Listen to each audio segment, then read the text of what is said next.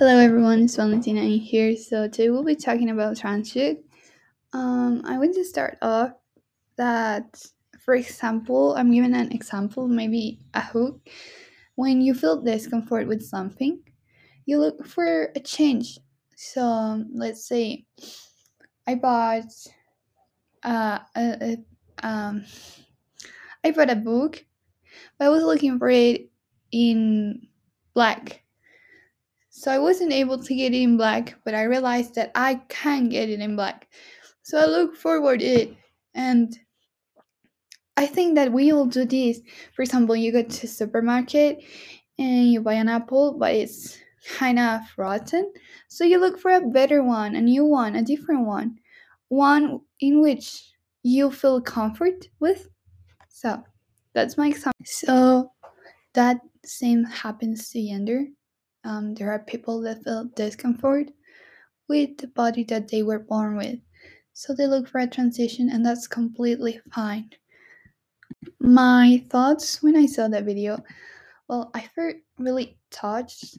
It made me really sad to think that she was spanked at first. She was looking into a conversation I think it's therapy conversation, something like that. I'm really sorry. Um, I'm not quite sure about the term in English. I know it in Spanish, but not in English. So, but you can see how strong that family is.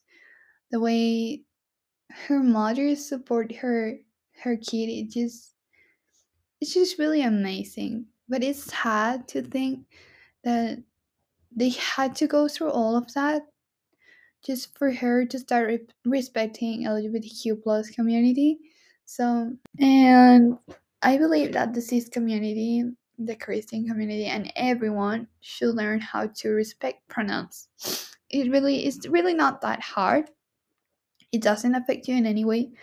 For example, if my friend identifies as they them, then it won't harm me talking to them in a they them pronouns.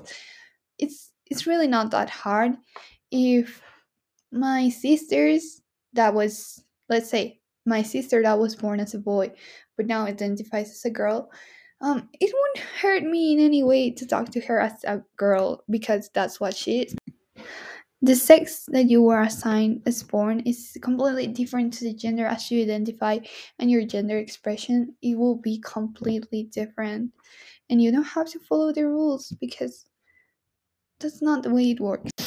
Just just because someone says that you're supposed to be a boy doesn't mean that you are supposed to be a boy. So um what made me uncomfortable? Well, it made me uncomfy that she isn't allowed to use the girl bathroom. Like, I won't have any problem if she comes to the bathroom in which I go. Like, she's a girl. What's the problem with that? Um, I hope that in every place all around the world, um, we can change that. Because as a woman, yeah, I understand that you might feel well, it's not just as a woman, it can happen to anyone. You can feel scared of being assaulted, but it's different being an assaulter. Um, being someone that does that and being a trans person it's completely different so and i know i have already surpassed the time limit but i want to add this last that i have no idea of what transitioning is because I'm not a trans person, but as someone that doesn't completely identify with her gender, um, I want to say that it's not hard to respect someone. It's not hard to ask for someone pronouns. And remember pronouns and respect saves lives. And that's it. Thank you.